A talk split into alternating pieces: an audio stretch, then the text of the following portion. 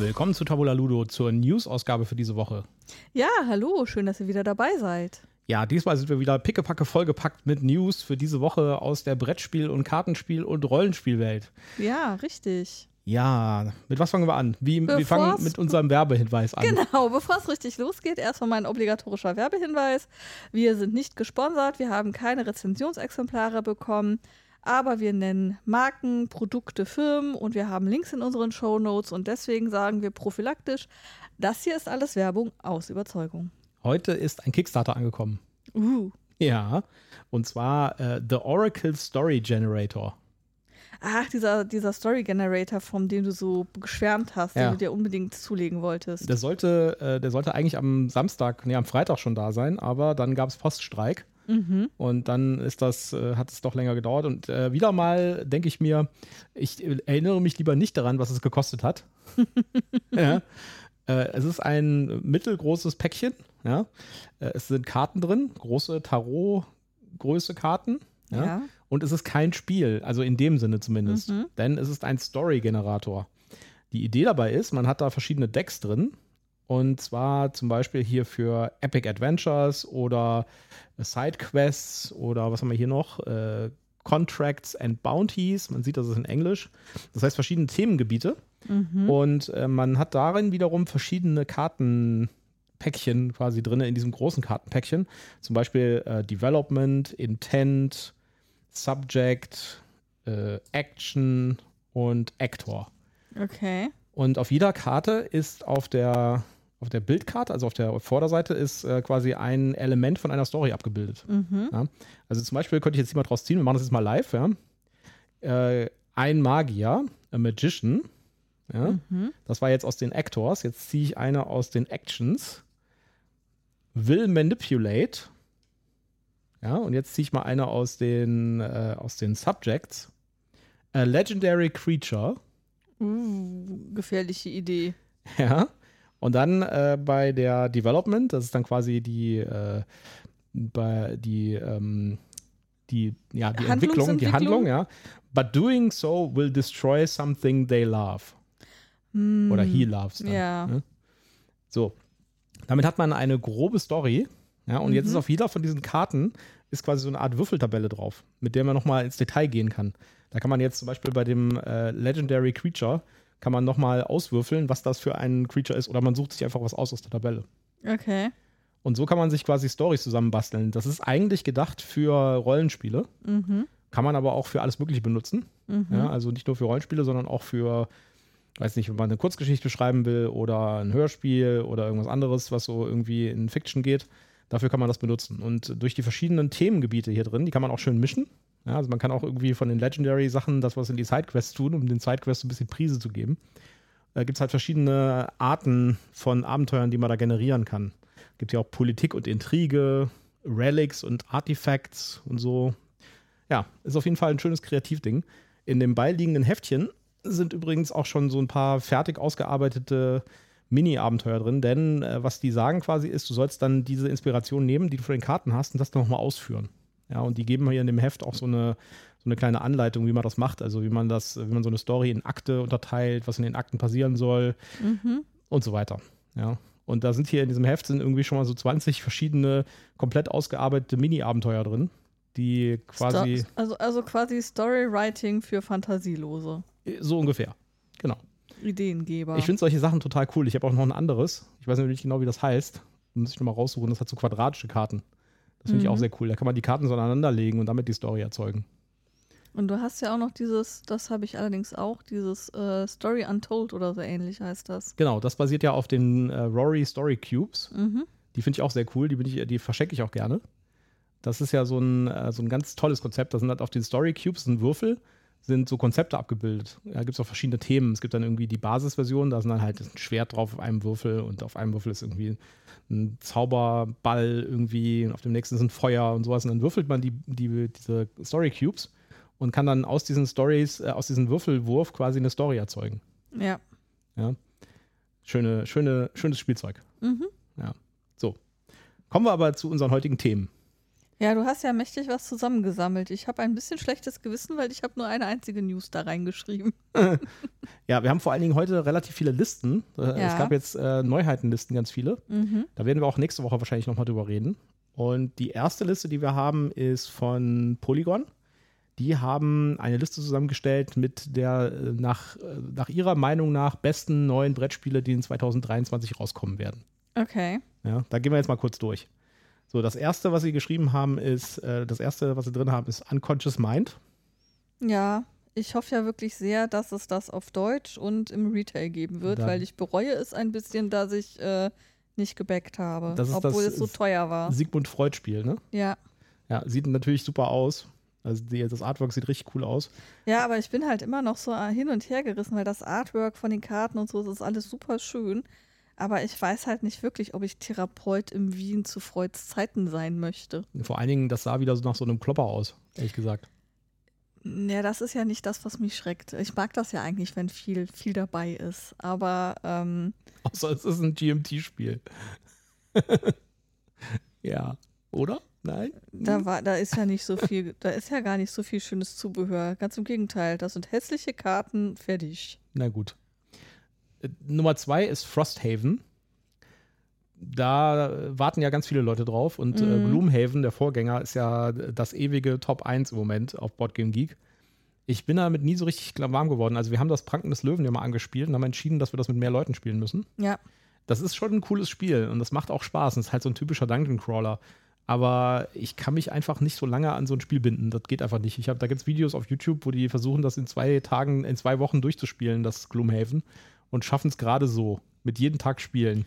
Ja, also das ist eben auch das, was mich so ein bisschen schreckt. Ähm, ich meine, vielleicht, wenn wir dann demnächst zusammen wohnen, vielleicht sitzen wir dann ja jeden Abend zusammen und spielen was und dann geht auch sowas, aber ähm, Ja, ansonsten haben wir halt zu lange Downtimes, also zwischen den einzelnen Sequenzen, sage ich mal. Ich weiß nicht, ob sich das dann nicht zu lange hinzieht. das ist bei mir wie beim Computerspielen. Ich kann auch nicht so richtig nachvollziehen, wie Leute irgendwie äh, quasi sich einen Rechner kaufen und nur ein einziges Spiel darauf spielen, Minecraft oder so, oder World of Warcraft. Ich brauche irgendwie öfters mal was Neues. Also wenn ich ein Spiel spiele und das ist halt für Computerspiel oder Brettspiel, dann kann ich das für eine gewisse lange äh, gewisse Zeit spielen und dann denke ich mir so, jetzt muss ich mal was anderes, anderes Genre, jetzt mal von Mhm. Fantasy nach Science Fiction oder so zum Beispiel. Nee, also da muss ich ganz ehrlich gestehen, wenn ich in der Story gut weiterkomme und, und die Story ähm, eine treibende Kraft hat, also irgendwas, was mich fasziniert, dann kann ich das auch Stunden um Stunden spielen. Bei mir ist bei Computerspielen immer dann Schluss, wenn ich an so einer Frustrationsstelle hänge und nicht weiterkomme. Also wenn ich da irgendwie 50, 60, 100 Mal versucht habe und ich komme die verdammte Mauer einfach nicht hoch und krieg den Absprungpunkt nicht erwischt. Ja, das kommt noch dazu. Dann, dann schmeiß ich es halt in die Ecke und dann ist das Spiel meistens verbrannt und geht nicht mehr weiter. Eine andere Sache, die bei Gloomhaven äh, ich nicht so, also wo ich da irgendwie so ein bisschen äh, zurückhaltend bin, ehrlich gesagt. Ich bin der Ansicht, wenn ich irgendwie so ein Dungeon Crawler äh, Fantasy-Ding spielen will, dann nehme ich Dungeons and Dragons, ganz ehrlich. Ja? Ja, Also, das ist einfach das flexiblere Ding. ja, wobei ich glaube, dass, ähm, dass, also ich vermute, dass bei Gloomhaven, ich habe es ja selber nie gespielt, und wir haben ja nur dieses Pranken der Löwen einmal kurz angespielt. Du hast da natürlich den Vorteil, dass du keinen Spielleiter brauchst. Das stimmt. Bei Dungeon und Dragons bist du halt immer auf Gedeih und Verderben darauf angewiesen, dass irgendjemand die Rolle des Spielleiters übernimmt und den Quatsch vorbereitet. Ja, aber dann ist es auch geiler. Natürlich ist es dann geiler, aber wenn du eben sagst, wir finden halt einfach den Spielleiter nicht und Ja. du hast dann hier sowas wie Gloomhaven, wo alles fertig ist und du kannst in wechselnden Rollen vorlesen, was, was weiter passiert und dich da durcharbeiten, das ist ja dann quasi wie so ja, in verteilten Rollen vorlesen quasi und dann zwischendurch mal ein paar Entscheidungen treffen, was will ich denn jetzt hier tun? Das nächste Spiel auf der Liste ist etwas, was ich noch nie gehört habe vorher, nämlich Sky Team. Hört sagt sich- mir auch nichts. Hört sich für mich aber sehr interessant an. Äh, das ist ein Limited Communication Spiel, das heißt, du darfst nicht reden. Oh, kommt von dem, äh, von dem Autor, der auch die Krypto- und Turing-Maschine gemacht hat. Und die Idee ist, dass du das zu zweit spielst und äh, einer ist der Pilot und einer ist der Co- Co-Pilot eines modernen äh, Flugzeugs mhm. und ihr müsst ohne zu reden das Flugzeug landen mit Dice Placement. Hört sich interessant an, finde ich. Nee, langweilig. Kommt aber erst im Herbst raus. Ja, nee. Fra frag mal, ob jemand anders das mit dir spielen mag. Ich will nicht. Scheint ein kleineres Spiel zu sein. Kann man wahrscheinlich nicht alleine spielen, sonst wäre das Spieldings irgendwie weg. Ja. Nächstes ist Legacy of You. Das äh, sieht verdammt gut aus, finde ich.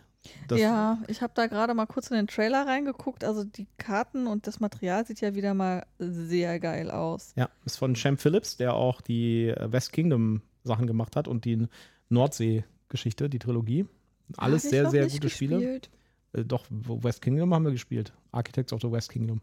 Auf jeden Fall, äh, das, ist, äh, das ist wohl der Auftakt einer neuen Trilogie mhm. und spielt im, ich würde sagen, Mittelalter Japan, Mittelalter China.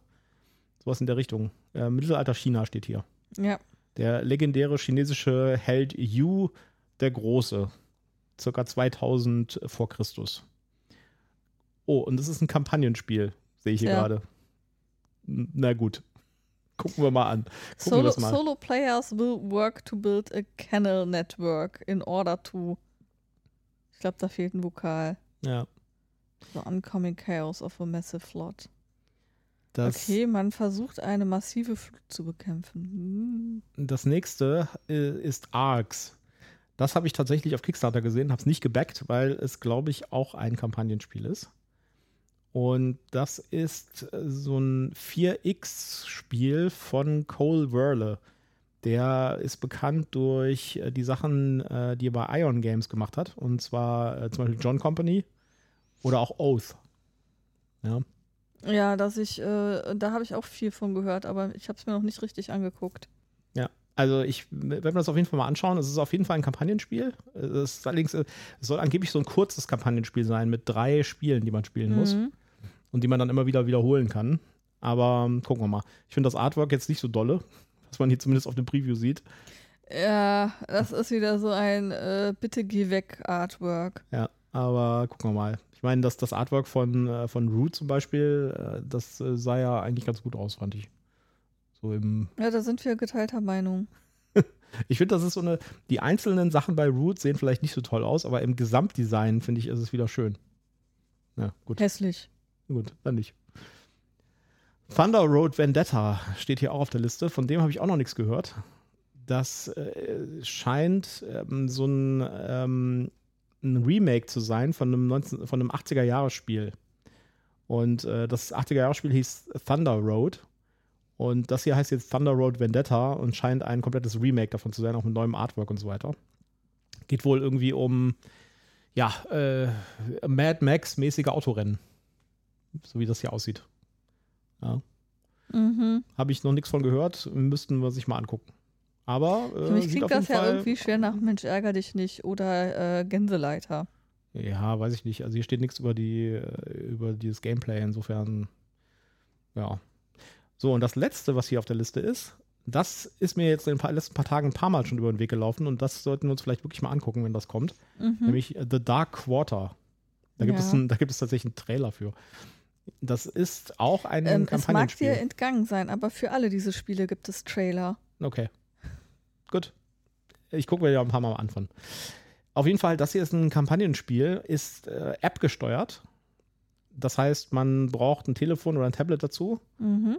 Und das gibt es im Moment noch auf GameFound zum mhm. Backen. Ich würde tatsächlich mal abwarten, bis es tatsächlich ausgeliefert ist und mir es dann mal anschauen, weil das sieht schon verdammt cool aus, finde ich, so vom Artwork her und so. Es scheint irgendwie so ein Horror Mystery-Ding zu sein. Mit so einem, äh, man sieht auf dem, auf dem Bild, sieht man hier so einen, so einen Philip Marlowe-mäßigen Charakter. Sieht aus wie so ein Detektiv, so Privatdetektiv oder so. Sieht alles so ein bisschen sehr filmisch, cineastisch aus. Ja, Fantastical Noir Adventure, Mystery and Violence. Ja. Spielt in den 1980ern in New Orleans. Ja. Äh, muss man halt auch wieder gucken, wie lang ist die Kampagne und äh, wird das nicht irgendwann langweilig. Also, das ist halt immer das Problem, was ich dabei habe mit so Kampagnenspielen. Naja, gucken wir mal. So, das war auf jeden Fall die Polygon äh, meist erwartete Spiele 2023 Liste. Ja. Ja, und wir waren, wir waren übrigens in unserem äh, Privatkino am Wochenende und haben den ersten Teil von Strange Worlds uns angeguckt. Ja, es hat leider zeitmäßig nicht für den ganzen Film gereicht, obwohl ich ihn gar nicht schlecht fand. Nee. Aber ich musste dringend nach Hause, es wurde spät. Ja, der äh, finde ich auch, also den Teil, den wir gesehen haben, ist wahrscheinlich nicht der beste Animationsfilm, den, man, äh, den ich je gesehen habe, aber ja. der ist schon unterhaltsam. Also er ist jetzt nicht so mitreißend ähm, wie äh, äh Onward. Ja. Aber ich fand schon, dass er wirklich gute Vibes hat und ich finde es eine Unverschämtheit, dass der in keiner Weise beworben worden ist, dass der quasi ohne jedwede Ankündigung ins Kino gekommen ist und dementsprechend da floppen musste, Ja. meiner Meinung nach. Dafür ist er einfach auch zu gut, finde ich. Ja, und dafür ist der echt gut. Da hätten bestimmt jede Menge Kids wesentlich mehr Spaß dran gehabt als in so manchem anderen Film. Aber warum reden wir eigentlich darüber im Moment? Weil Teil, weil, weil es ein, ein Kartenspiel in diesem Film gibt. Ja, so, so ein äh, Trading Card Game, oder? Genau, das heißt Primal Outpost und scheint das Spiel zu sein, das die Kids da spielen. Mhm. Und das scheint tatsächlich so ein, äh, so ein, so ein Trading Card Game zu sein mit, mit äh, hexagonalen Karten. Er hat mich ein bisschen an die ähm, Sammelkarten bei Harry Potter erinnert. Ja, genau, genau. Die waren ja auch so sechseckig. So, und dieses Spiel spielt in diesem Film jetzt keine äh, Hauptrolle oder sowas. Also es ist nicht so wie bei Jumanji zum Beispiel, dass das Spiel irgendwie Kern des, des Films ist. Aber es kommt ein paar Mal vor. Ja. Also nicht nur einmal, sondern tatsächlich ein paar Mal. Und es hat auch schon so ein bisschen Einfluss auf den Plot, beziehungsweise hat schon so ein bisschen Impact im Plot. Mhm. Und äh, das, das, äh, das Lustige ist, es gab ein Interview mit, dem, äh, mit den Machern von dem Film. Und die sagten, dass sie für, diese, für diesen Film tatsächlich ein, ähm, ein komplettes Spiel entwickelt haben. Das heißt, Ja. das, was man da sieht, man sieht es übrigens äh, in der deutschen Version, wenn ihr das euch auf Disney Plus anguckt, den Film, kann man, äh, haben sie tatsächlich die Texte der Karten ein, eingedeutscht. Ich habe das noch nicht mit Freeze Frame mal angeschaut, was auf den Karten tatsächlich draufsteht, aber die haben tatsächlich den Text auf den Karten ins Deutsche übertragen in der deutschen Version. Und äh, das ist eine Mischung angeblich aus äh, Magic the Gathering und Katan, was ich sehr, sehr verrückt finde. Mhm. Katan wahrscheinlich mit den Hexfeldkarten ja, und äh, Magic the Gathering ist halt ein Sammelkartenspiel. Das, äh, also, die haben das, das Spiel komplett ausgearbeitet. Man kann das tatsächlich spielen. Also, sie hätten, sie haben gesagt, sie haben die kompletten Regeln und alles. Ja, also wenn ich den Artikel richtig gelesen habe, war es ja so, dass die erste Idee war, ja, wir machen da so ein paar Karten und dann hat einer von den äh, Mitverantwortlichen gesagt, nee, das geht nicht, wir brauchen da auch Regeln für. Und dann hat er sich hingesetzt und mal eben schnell noch Regeln konzipiert. Genau. Und das, dieses Interview kam raus, bevor der Film im Kino startete.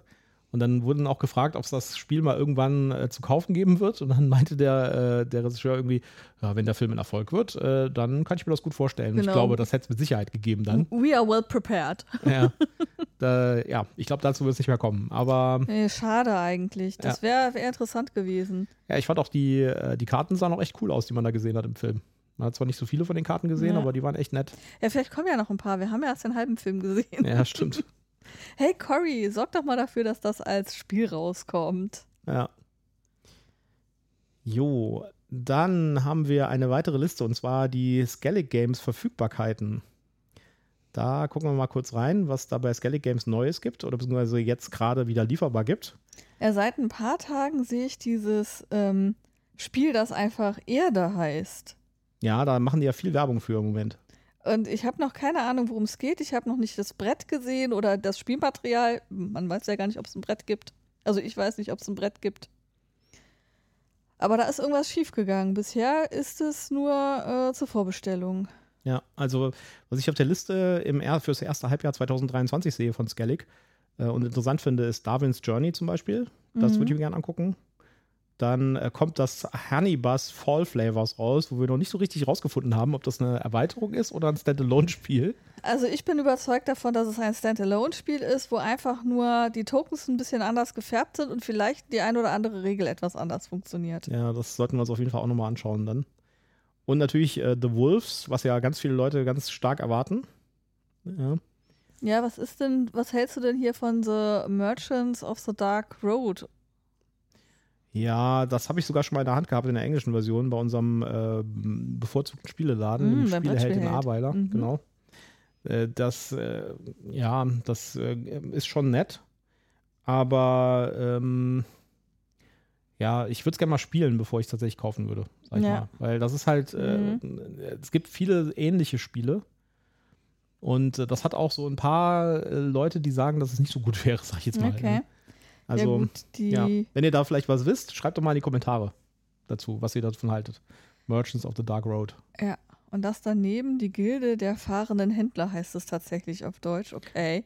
Ja, Das haben wir ja auf Englisch. das haben wir äh, auf Englisch, das ist auch echt gut. Ja, das ist wirklich gut. Der Guild of Merchant Explorers, das können wir echt empfehlen. Wer da Interesse dran hat, das äh, gibt es jetzt dann auch von Skellig auf Deutsch. Und das ist wirklich ein tolles Spiel. Ja. Ähm, ja, vielleicht noch dieses Jahr aufgeführt ist eben dieses Wolves und äh, schöne Grüße an meinen Neffen Julian. Das Block and Key scheint auch noch zu kommen. Da warst du von dem Foto, das ich auf der Messe geschossen habe, so begeistert. Vielleicht müssen wir uns das auch noch mal angucken, ob das nicht vielleicht doch was Cooles ist. Das Problem, wir waren von dem Spiel nicht so begeistert. Ja, äh, aber aus, also ich war nicht so begeistert, weil ich das Material nicht so gut fand, aber das war ja vielleicht nur ein Prototyp. Vielleicht ist das Original oder das, das Retail-Ding jetzt ja besser von der Qualität her. Ja, mal gucken. Was Und ich, ich glaube, du bist nicht so der 3D-Tetris-Typ. Nee. was äh, hier nicht auf der Liste ist, was aber tatsächlich jetzt schon lieferbar ist bei Skellig Games, ist Samarkand Bazaar. Das habe ich tatsächlich heute geordert. Mhm. Das sind äh, zwei Spiele in einem. Also sind zwei Spiele in einer Box. Sieht, finde ich, echt cool aus und hat halt so einen orientalischen äh, Alibaba und die 40 Räuber Thema. Ja. Anscheinend. Und da bin ich sehr gespannt drauf. Ist anscheinend wirklich brandneu. Auf Boardgame Geek gibt es noch keine Wertung dafür. Oder es gibt eine Wertung, aber mit nur ganz wenigen äh, mhm. Votes. Und ist ein Kickstarter, der anscheinend jetzt in der Auslieferung ist. Und äh, das ist jetzt tatsächlich lieferbar. Also ich bin mal gespannt. Vielleicht müsste vielleicht diese Woche oder Anfang nächste Woche kommen. Okay. Oh, was ich hier gerade auch sehe, ist, dass das Tangarden schon wieder ausverkauft ist. Ja. Da warte ich ja gerade, also ich habe das Tangarden in der Vollausprägung aus dem Kickstarter und ich warte gerade noch auf äh, den, den Folge-Kickstarter, das Tangarden Season. Da bin ich ja mal mega gespannt. Ich fürchte, das wird eine Materialschlacht vom Herrn, wenn ich das dann spielen möchte. Wahrscheinlich. Da brauchst du wahrscheinlich auch so ein paar Regalbretter für dann. Ja. da, also die haben da ja Stretch Goals ohne Ende rausgehauen. Ja, die nächste News, die wir haben, ist äh, von einem Game of Thrones News tatsächlich. Und zwar wird es ein neues, äh, die Ankündigung war hier auf den, unserem Newsticker, neues Brettspiel zu Game of Thrones und House of the Dragon angekündigt. Mhm. Tatsächlich, es gibt noch nicht so richtig viel Infos dazu. Es kommt von Night Games. Und tatsächlich sieht mir das sehr nach einem Tabletop aus. Okay. Ja, also es gibt überhaupt noch keine Infos dazu. Soll wohl dieses Jahr noch kommen aber auch das ist noch ein bisschen äh, wonky, sag ich jetzt mal. Ja. Äh, also es gibt noch kein konkretes Veröffentlichungsdatum. Aber es wird auf jeden Fall eine, ein Game of Thrones Spiel sein, wo auch Elemente von House of the Dragon drin sind. Okay. Und ich habe mir die Webseite mal angeguckt. Die machen auch andere Spiele und die machen halt äh, so tatsächlich Tabletops.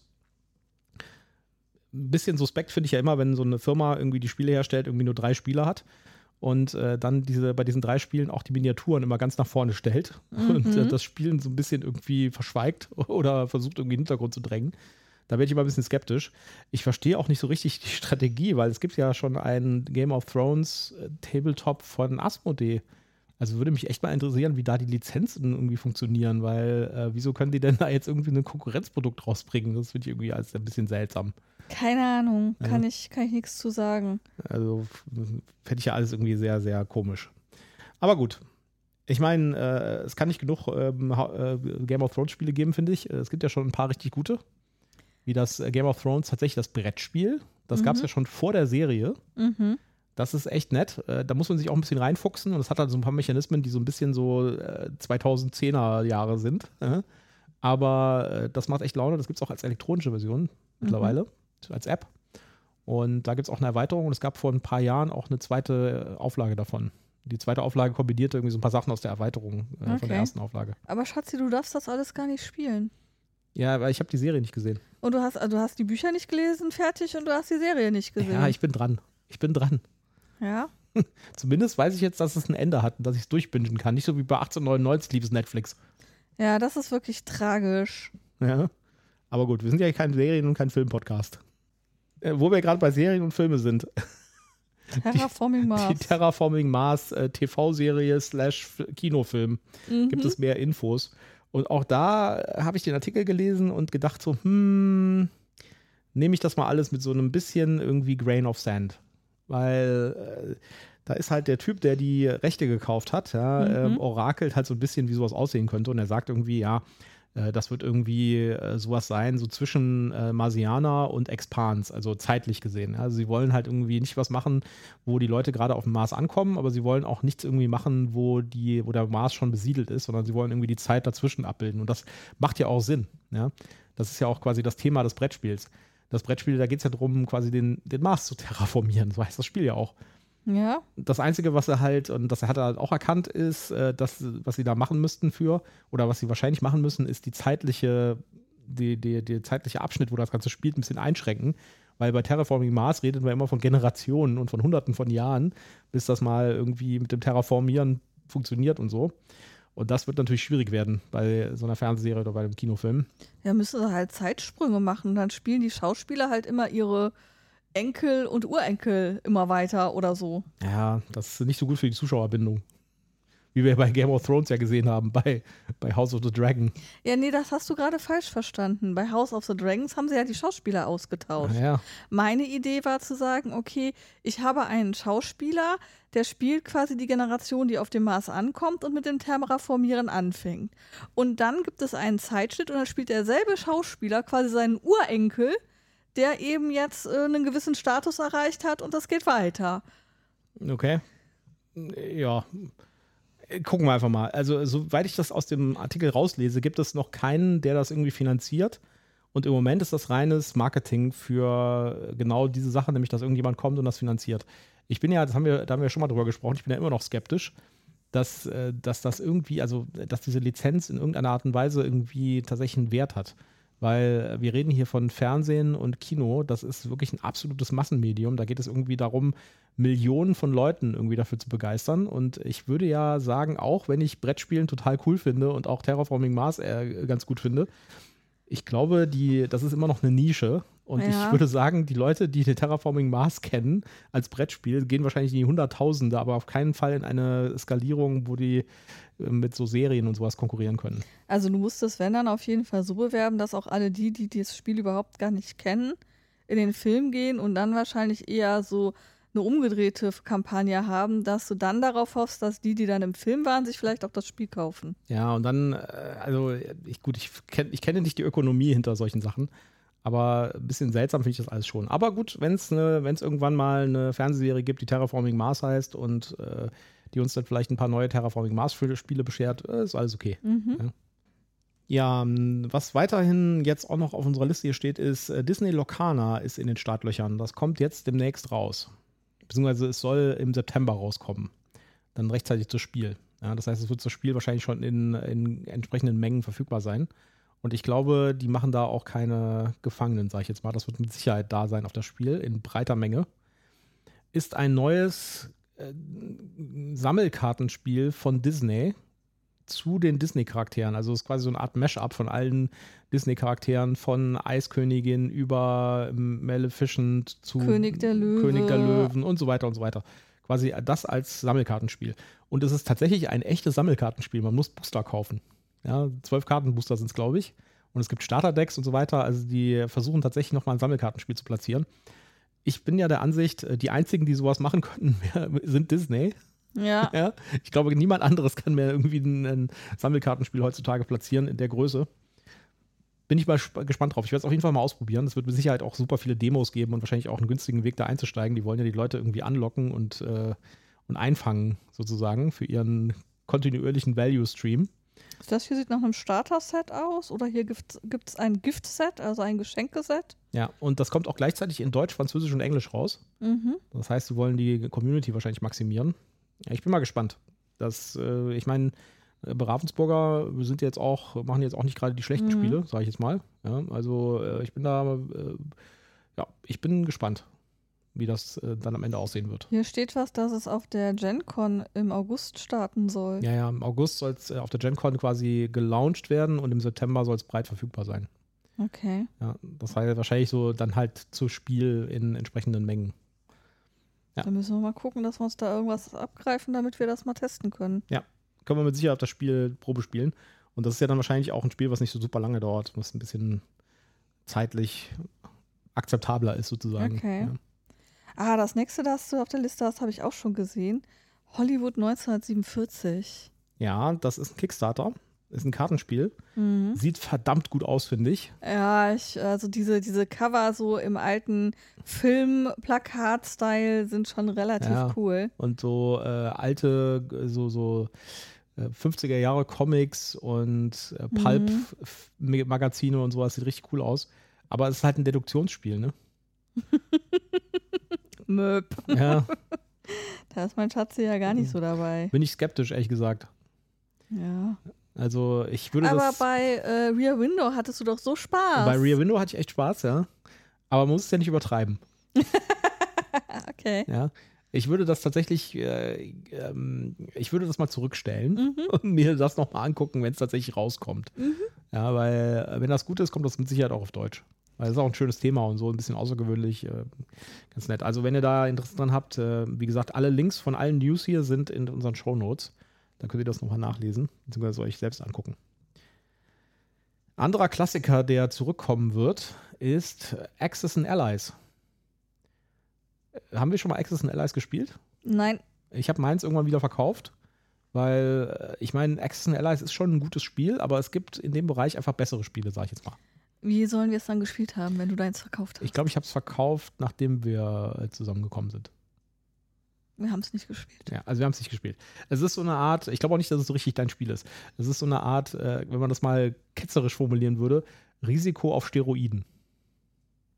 Okay. Ja, also funktioniert im Prinzip äh, so ähnlich wie Risiko, ist ein Area Control mit einer Karte, ja, also Mhm. Weltkarte oder Europakarte, je nachdem, welche Version man kauft von Axis and Allies. Aber äh, es ist halt deutlich komplexer noch, weil es gibt auch noch Forschungsbäume und sowas und man kann irgendwie, ähm, man kann mehr machen bei Ressourcen kaufen, es gibt mehr Einheiten und sowas. Also wer irgendwie Risiko cool findet und diese Art von Spiel cool findet, sollte sich mal and Allies angucken. Das ist quasi die ernsthafte Version davon. Ja. Und es gibt da eine riesige Fangemeinde, weil dieses Spiel gibt es schon seit 30 oder 35 Jahren in diversen Versionen und Auflagen und sowas. Und es gibt auch so eine riesige Monsterversion, die habe ich letztens mal im Laden gesehen. Also die ist wirklich so, äh, kriegst du fast nicht ins Auto. Mit so einer riesigen Karte drin. Die trifft auch nicht meine Vorgabe, was Spiele zu erfüllen haben. Ja. Das hat Historienbezug. Ja, was glaubst du, warum das Access und Allies heißt? Und, und, und es ist, äh, es ist nach dem Ersten Weltkrieg, Schatzi. Ja, äh, Access und Allies halt, ne? Zweiter Weltkrieg. Ja, nee. Will ich Ja. nicht spielen. Auf jeden Fall hat, äh, wurde da die, die Lizenz hat gewechselt. Die war die ganze Zeit immer bei Hasbro. Ganz früher bei Graphil Games, nicht Graphil Games, äh, hier, ähm, äh, fällt mir jetzt nicht mehr ein. Also die war so in den, in den 90ern äh, bei so einem ganz klassischen Verlag, der mir jetzt nicht mehr einfällt. Und war dann irgendwann geerbt worden von Hasbro. Und Renegade hat jetzt diese Lizenz übernommen und bringt einige der Axis and Allies Versionen neu raus. Mhm. Und zwar gleich vier Stück, nämlich äh, Europa 1940, Pazifik 1940. Die unterscheiden sich durch so ein paar Regelfeinheiten und natürlich durch die Karte. Ja, also man hat halt ein anderes Szenario quasi. Ja, das eine ist halt äh, Pazifik, das andere Europa. Dann and Allies 1941 und 42. Ich glaube, Nummer 42 war das, äh, 1942 ist das einfachere, das ein bisschen vereinfachte Regeln hat und dass man in kürzerer Zeit spielen kann. Und beide, 1941 und 42, haben, glaube ich, eine Weltkarte, aber sicher bin ich mir nicht. Okay. Ich hatte, glaube ich, eins davon, aber ich bin mir auch nicht mehr sicher, welches. ja. Ja, also wer das irgendwie cool findet, so Zweiter Weltkrieg, ähm, äh, Axis and Allies, äh, äh, Risiko mit mehr Komplexität, der sollte sich vielleicht das mal angucken. Ja, schauen wir mal auf die nächste Liste. Asmodee hat Neuheiten 2023 vorgestellt. Ja, da ist einiges, ne? Ja, aber ich bin mit der Darstellung hier unzufrieden. Wo sind die Bilder? Leute, wo sind die Bilder von euren Spielen? Es wird eine neue Version, eine neue Erweiterung für Seven Wonders kommen. Ja, aber eben für Seven Wonders und nicht für Seven Wonders Duel. Ja, aber wir haben ja schon rausgefunden, ihr bekommt noch von uns ein Review demnächst von Seven Wonders Duel mit den Erweiterungen. Und wir haben rausgefunden, dass äh, die Erweiterungen nicht wirklich nötig sind. Ja. Bei Seven Wonders, glaube ich, sind die Erweiterungen schon sinnvoll. Also ich glaube, ich habe es mit zwei oder drei Erweiterungen mal gespielt und das war deutlich cooler. Gut, die Erweiterungen sind teilweise auch, dass man einfach ein neues Tableau hat vor sich mit neuen Weltwundern und so. mhm. Aber ja, also m, da bin ich progressiv eingestellt sozusagen. Kommt jetzt Mitte m, von Q1, das heißt demnächst schon. Also Mitte, Ende Februar sollte das Ja. kommen. Edifice heißt das. Ich habe keine Ahnung, was der deutsche Titel sein wird. Äh, Unlock Kids 2. ja, Unlock Kids 2. Das äh, finde ich ja schon interessant. Wir haben ja das erste. Geschichten aus der Vergangenheit. Wir haben das erste ja gespielt und ich fand das eigentlich ganz nett. Äh, kann ich ja nichts zu sagen, ich habe ja nicht mitgespielt. Ja, also ich habe das mit meiner Nichte gespielt und die hatte da Spaß dran. Und ich würde sagen, von den ganzen Kinder-Escape Rooms fand ich das noch am coolsten. Ja, das war das Ding, wo wir gesagt haben hinterher, oder ich gesagt habe hinterher, man sollte als Erwachsener, der dabei sitzt, äh, vorher die Lösung lesen, damit er äh, die Kids ein Mhm. bisschen leiten kann. Ja. Weil sonst stochern die so ein bisschen im Nebel rum und so, das macht irgendwie weniger Spaß. Ja, es sind auch wieder drei Szenarien drin. Vor allem die, die eine finde ich toll hier, die Burg, die Burg von Mac Unlock. Ja, auf dem Bauernhof und Kids im Park. Gibt es Nee, wahrscheinlich Chaos im Park. dann auch irgendwann einzeln zu kaufen. Ja, dann gibt es hier so ein paar Sachen, die ich nicht so interessant finde. Äh, zum Beispiel Zungen raus, hört sich nach einem Partyspiel an. Hat irgendwas mit Möpsen zu tun, also mit Hunden. Ah, okay. Flashback Zombie Kids, Anfang Q2. Äh, Das finde ich auch interessant. Ich habe damals, ja, da war ich ja sehr verblüfft. Ich habe das äh, Zombie Kids, da gibt es ja Zombie Kids und Zombie Teens. Mhm. Und Zombie Kids habe ich meiner Nichte geschenkt und habe mir eigentlich gar nicht so richtig was dabei gedacht, weil ich fand einfach das Konzept cool. Das war halt so ein Legacy-Spiel mit so, also so ein bisschen wie Zombie-Side, würde ich sagen, so vom, vom Gameplay her, so ein bisschen, ja. Äh, aber es ist ein Legacy-Spiel, das heißt, man, äh, man, man macht neue Karten aus Umschlägen auf und man rubbelt Sachen weg und so und solche Geschichten. Und ist halt für, für Kids jetzt nicht ganz für die ganz Jungen, aber so für die 10- bis 15-Jährigen, würde ich sagen. Mhm. Und äh, dann kam ich das nächste Mal wieder und dann hatte sie alle Szenarien gespielt.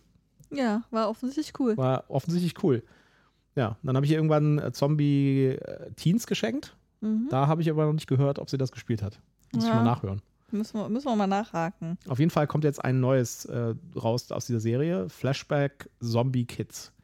Kooperatives Ermittlungsspiel mit Bildern. Da bin ich mal gespannt. Es scheint ein bisschen anders was zu sein als die. Mhm. Habe ich auch erste. gelesen, dass das nicht äh, in, sich so nahtlos in die Reihe einfügt, sondern dass das so ein neues Spielkonzept auch mitbringt. Wenn ich das hier lese, geht das anscheinend tatsächlich mehr so ein bisschen in die Richtung Escape Room. Aber gut. Ja. Ja, neue Cantaloupe-Bücher, da bin ich nicht so invested. Jetzt bist du drüber weggegangen. Ich wollte fragen, was hat das eigentlich mit diesem Doppler auf sich? Ich sehe ganz viele verschiedene Varianten Doppel. Ich kenne das nicht. Doppel, Doppel. äh, das ist so ein, so ein Partyspiel, wo du runden Karten hast. Ah, okay. Und äh, ich glaube, du musst irgendwie, du legst irgendwie eine Karte auf den Tisch und dann liegen da noch mehr oder sowas und du musst irgendwie Symbole finden, die auf den Karten sich wiederholen. Und dann musst du da draufhauen.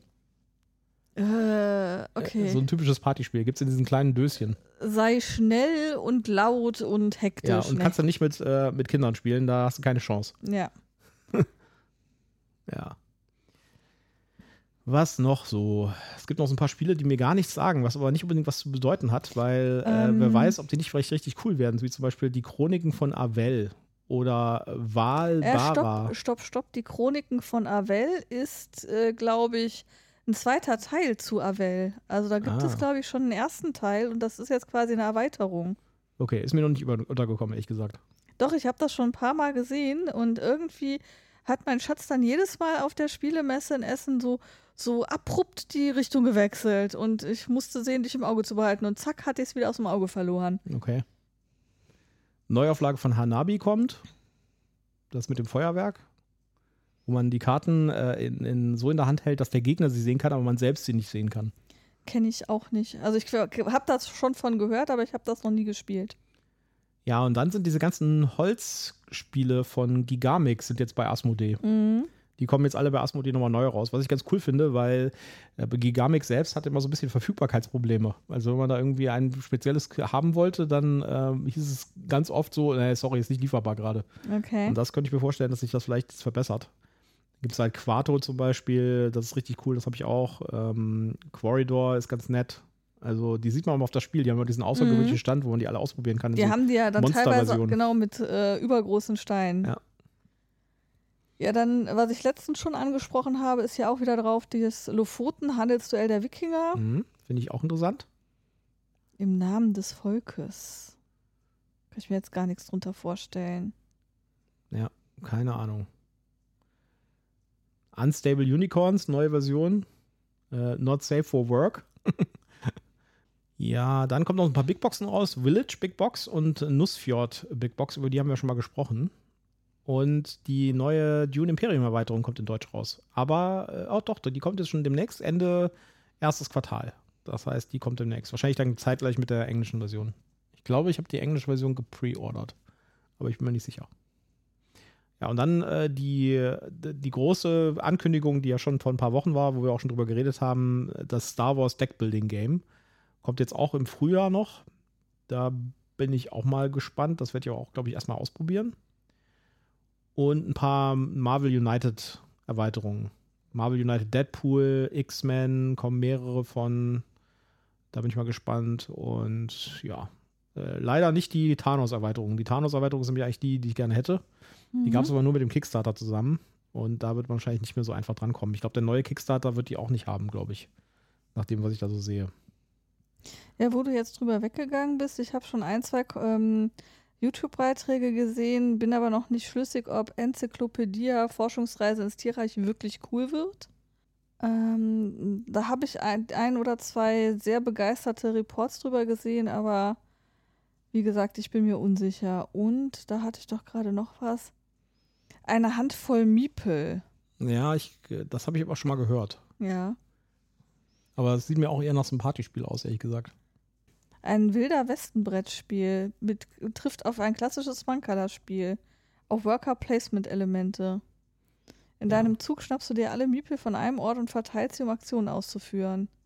Also ich glaube, wenn ich das richtig in Erinnerung habe, war der Kniff hierbei, dass du am Anfang ganz viele Miepel hast und Ressourcen und nach und nach das weniger werden, während du ja sonst immer in den Spielen immer erstmal dafür sorgen musst, dass du mehr Miepel hast, damit du mehr Aktionen kriegen kannst. Okay. Aber, also es klang ganz, ganz nett, aber so wirklich sicher bin ich mir nicht, aber das würde ich mal im Auge behalten wollen. Sind relativ viele Neuheiten hier, sage ich jetzt mal. Ja, ja, Das ist schon fast unüberschaubar. Ich sehe hier noch Zombie-Side-Erweiterungen, ich sehe die Nemesis verschwiegene Geschichten. Das sind so äh, Kampagnen, das ist eine Kampagnenerweiterung von Nemesis, die auf so Comics basiert, da ist so ein Comicheft dabei. Mhm. Äh, dann gibt es von dem vorbesagten äh, Game of Thrones Tabletop gibt es neue Erweiterungen. Und dann noch eine große Sache, die kommen wird äh, im Sommer, und zwar The Witcher, die alte Welt. Da bin ich auch sehr gespannt mhm. drauf. Alle bisherigen Ansätze, The Witcher als Brett- oder Kartenspiel rauszubringen, sind eher so nach hinten losgegangen, um es mal so zu sagen. Ja, also ich bin da mm, vorsichtig optimistisch hier. Wo, wo wir eben schon bei Root waren, äh, da kommt die Erweiterung Das Flussvolk dann jetzt auch auf Deutsch ja. im ersten Quartal. Auch kommen, auch kommen Erweiterungen für Massive Darkness und für Bloodborne. Da kommen auch neue Erweiterungen. Und das war es hier auf der Liste. Ja. Da kommen noch so ein paar Sachen von Brawl Stars und so und Arcane, aber das ist alles irgendwie, das sind eher so Puzzle. Ja, also wir haben jetzt nicht jeden Eintrag hier von der Liste explizit erwähnt, aber ich glaube, wir haben euch einen guten Überblick gegeben und der Link ist ja in den Show Notes. Also wenn ihr es ganz genau wissen wollt, liest doch bitte selber nochmal nach. Ja, und ich glaube, das sind auch nicht alle ähm, Ankündigungen, weil die Verlage, das haben wir ja jetzt schon gesehen, machen das auch so ein bisschen strategisch. Das heißt, die kündigen irgendwie eine, eine, Liste von Spielen an und dann machen sie auch noch so ein paar Highlights, die sie irgendwie zwischendurch mal ankündigen. Ja, und das war ist, also ich denke, die für das erste Quartal, die wird schon vielleicht weitgehend vollständig sein, aber es ist klar, dass äh, für die weiteren Quartale dann nach und nach noch Sachen dazukommen, die jetzt halt noch zu ungar sind, als dass sie die ankündigen könnten. Ja. Auch neu ist ein neues Marvel-Spiel, davon gibt es ja auch endlos viele. Ja. das ist auch irgendwie, da kann man ja drin irgendwie, also äh, an Marvel-Spielen äh, mangelt es, sage ich jetzt mal nicht, aber trotzdem gibt es jetzt nochmal zwei neue. Das Besondere daran ist, dass äh, das eine zumindest, das heißt Age of Heroes, ist anscheinend so ein Worker Placement Deckbuilding Hybrid, wenn, das, wenn ich das so von den Bildern sagen kann. Es gibt noch keine Informationen zum, äh, zum Gameplay oder sowas, aber es mhm. gibt ein Bild von einem Material. Das sieht echt eigentlich ganz cool aus. Auf jeden Fall, das ist von einem Co-Designer von Lords of Waterdeep. Ja, das habe ich auch gelesen. Ja, deswegen kann man da ein bisschen schon mal zumindest mal zweimal drauf gucken. Ja, ja gucken wir mal. Wird, es gibt noch keinen äh, Erscheinungstermin. Sieht auch noch alles sehr konzeptionell aus, was ich hier auf den Bildern sehe. Das sieht alles aus wie 3D-Renders. Das heißt, wahrscheinlich existiert das im Moment wirklich nur in grober Prototypform. Aber äh, Lords of Waterdeep ist ja eins meiner absoluten Lieblingsspiele. Und wenn da jemand was Neues macht, dann ist das auf jeden Fall mal ein Blick wert. Ja, dann schauen wir uns das doch mal an, sobald wir da mehr Informationen kriegen können. Was allerdings äh, schon feststeht, ist der Preis. 75 Dollar, was ich irgendwie ganz schön krass finde. Da bin ich mal gespannt, was da drin ist. Ich ja? weiß noch nicht so genau, was in den Karton kommt, aber ich weiß schon, was es kosten wird. Ja. Finde ich schwierig, das Konzept. Ja, also ja, gucken wir mal. Vielleicht wissen die, ich meine, die wissen natürlich auch mehr, ne? ist klar, die wissen schon, was Ja. das ist. Aber 75 Dollar für ein Brettspiel finde ich schon echt äh, ganz Ja. schön krass, wenn man sich mal überlegt. Äh, vor äh, drei, vier, fünf Jahren haben Brettspiele so in der 30 Euro, äh, Mhm. 40 Euro Range gelegen. Und äh, das hat sich jetzt auch mittlerweile geändert. Ne? Ja. Also äh, das gibt ja auch jetzt auf Kickstarter, kann man das ja auch schön sehen. Ne? Die Kickstarter-Preise haben ganz schön angezogen. Wobei da natürlich auch die Preise fürs Shipping angezogen haben. Also jetzt, wenn man so einen äh, Simon-Artikel irgendwie äh, oder so, so ein, zum Beispiel Marvel United, ja, hat absolut äh, krasse Shippingkosten. Ja. Ja? Und äh, da ist ja Simon Vorreiter, Mhm. dass die da aus irgendeinem Grund, den ich nicht verstehe, irgendwie äh, völlig verrückte Shippingkosten brauchen. Also die machen auch gerade, die haben auf Kickstarter oder auf Gamefound, ich bin nicht sicher, haben sie auf jeden Fall auch gerade so, ein, so eine Comicserie mit Comics aus Twilight Imperium zum Beispiel. Mhm. Hätte ich echt gerne. Äh, aber auf der einen Seite verraten sie nicht so viel äh, Details darüber, zum Beispiel wie viele Seiten dieser Comic hat. Und ich würde ja schon mal gerne wissen, ob der irgendwie 30 Seiten hat oder 300. Ja? Ja, das wäre schon eine wichtige Information für Genau. die Einschätzung, ob das Preis-Leistungs-Verhältnis stimmt. Und dann wollen die für diesen Comic mit so ein paar Miniaturen, die man als Stretch Goals dazu bekommt, irgendwie äh, genauso viel Porto haben, wie das Ding kostet.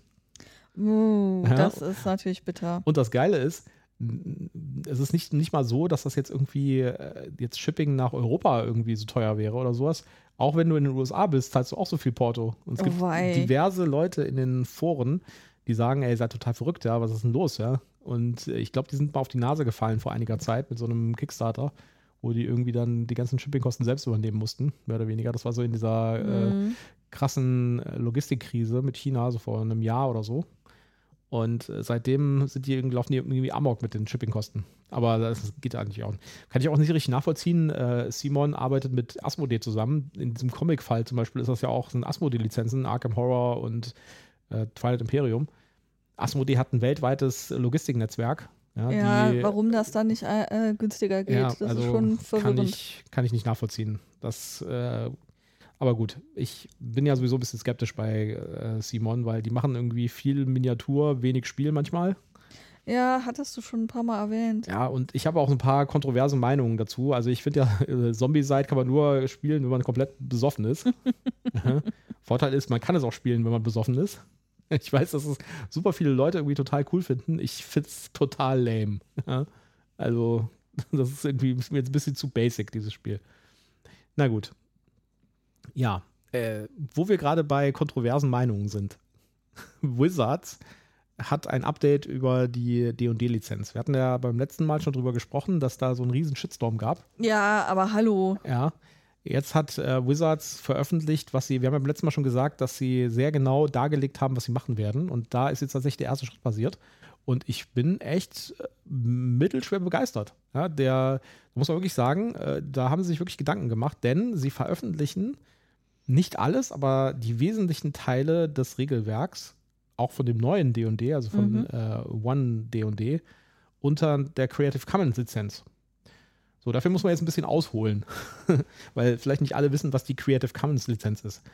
Die Creative Commons Lizenz ist eine Content-Lizenz für Musik, Bücher, Texte, äh, äh, Videos und so weiter, also für Inhalte, nicht für Computerquellcode, sondern für Inhalte, die äh, halt eine freie Lizenz ist. Das heißt, die erlaubt die Wiederverwendung, die Nutzung in eigenen Werken. Äh, du kannst daraus dann Derivate machen, also irgendwie zum Beispiel eine Story, die unter äh, Creative Commons ist, kannst du nehmen und kannst daraus einen Film machen oder ein Hörspiel oder sowas, ja. Und äh, das ist dann alles erlaubt und durch diese Lizenz abgedeckt. Es gibt verschiedene von diesen Creative Commons Lizenzen. Mhm. Ja, es gibt welche, die, die erlauben zum Beispiel nur die private Nutzung, aber nicht eine kommerzielle Nutzung. Ja. Äh, es gibt auch Lizenzen, äh, die äh, besagen dann, das sind so Module, die man dazu tun kann, dass du immer den Namen von dem Originalautor nennen musst und so Mhm. weiter. Ja. Da gibt es also verschiedene Möglichkeiten und Wizards hat sich für eine der offenen Varianten ent entschieden. Das heißt, man darf tatsächlich das auch kommerziell verwenden. Ja. Okay, cool. Äh, das Einzige, was man machen muss, ist Namensnennung. Mhm. Und das Was Schöne ja fair ist. Genau, ne? und das Schöne an der, an der Creative Commons Lizenz ist, dass das halt eine Tried and Tested Lizenz ist, würde ich das sagen. Mhm. Das heißt, die gibt es seit Jahren und die wird seit Jahren für wirklich relevante Sachen eingesetzt.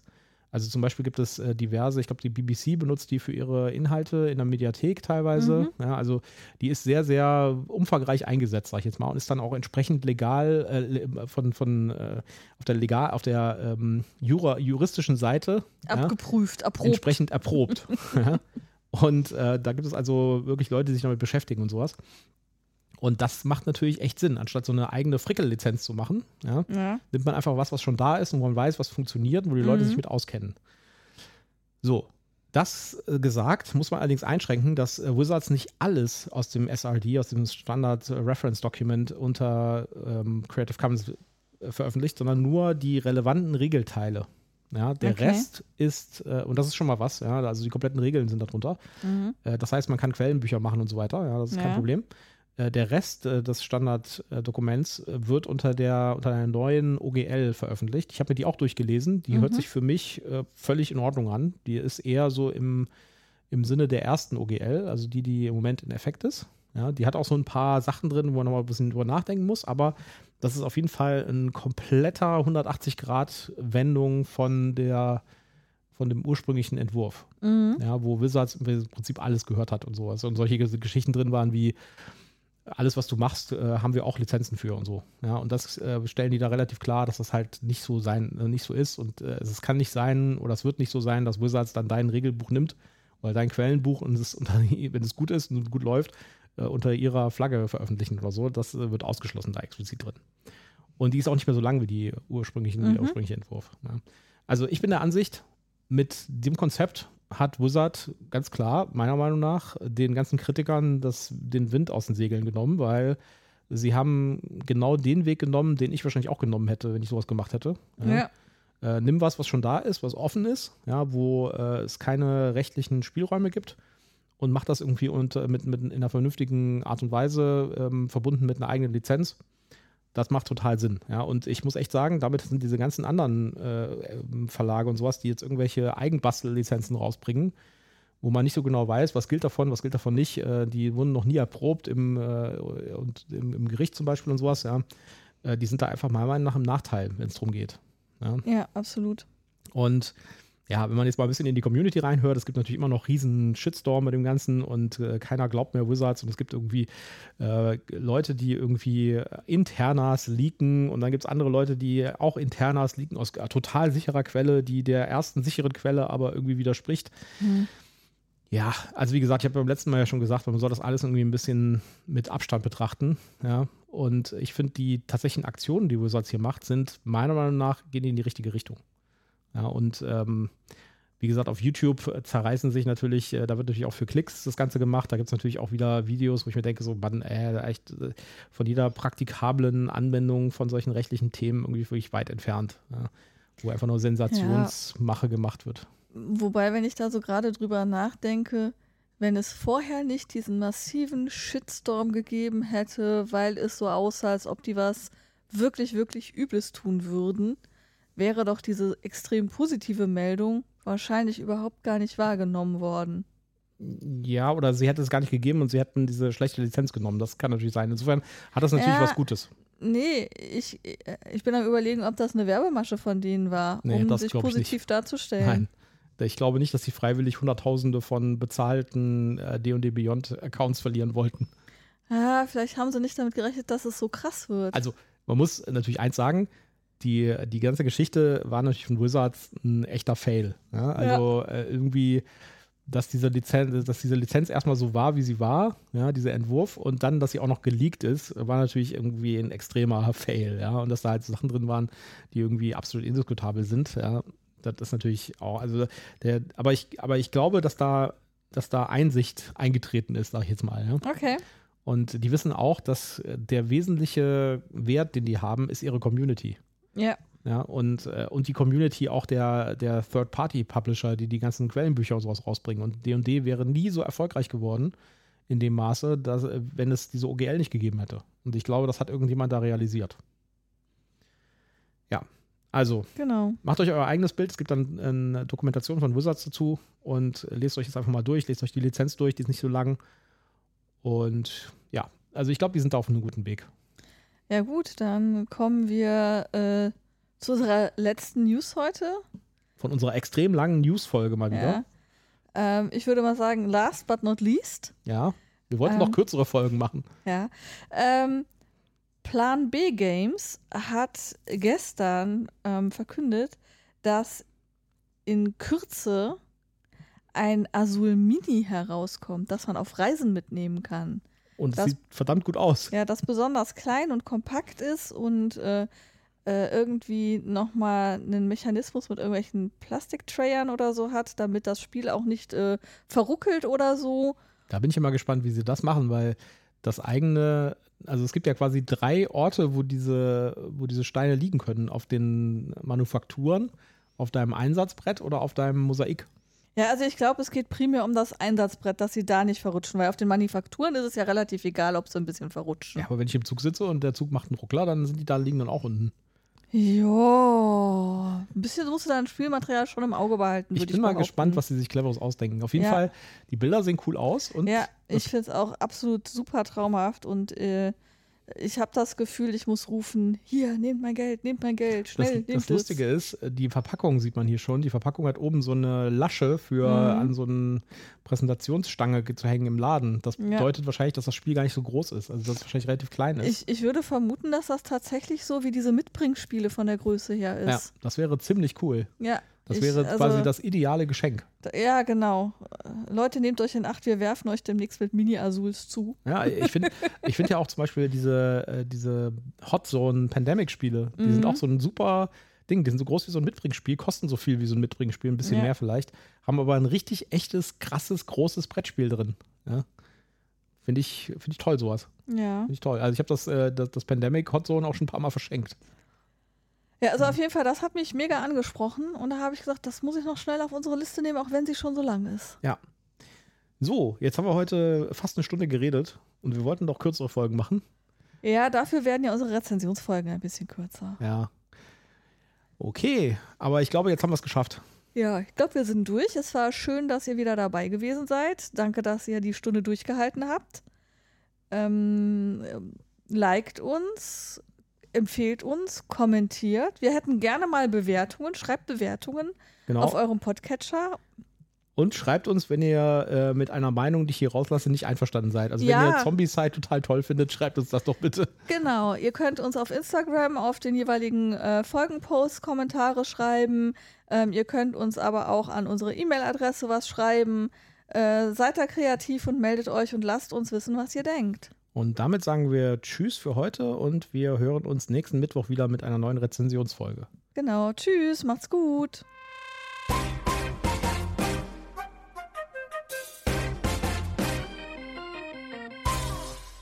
Ha, genau eine Stunde.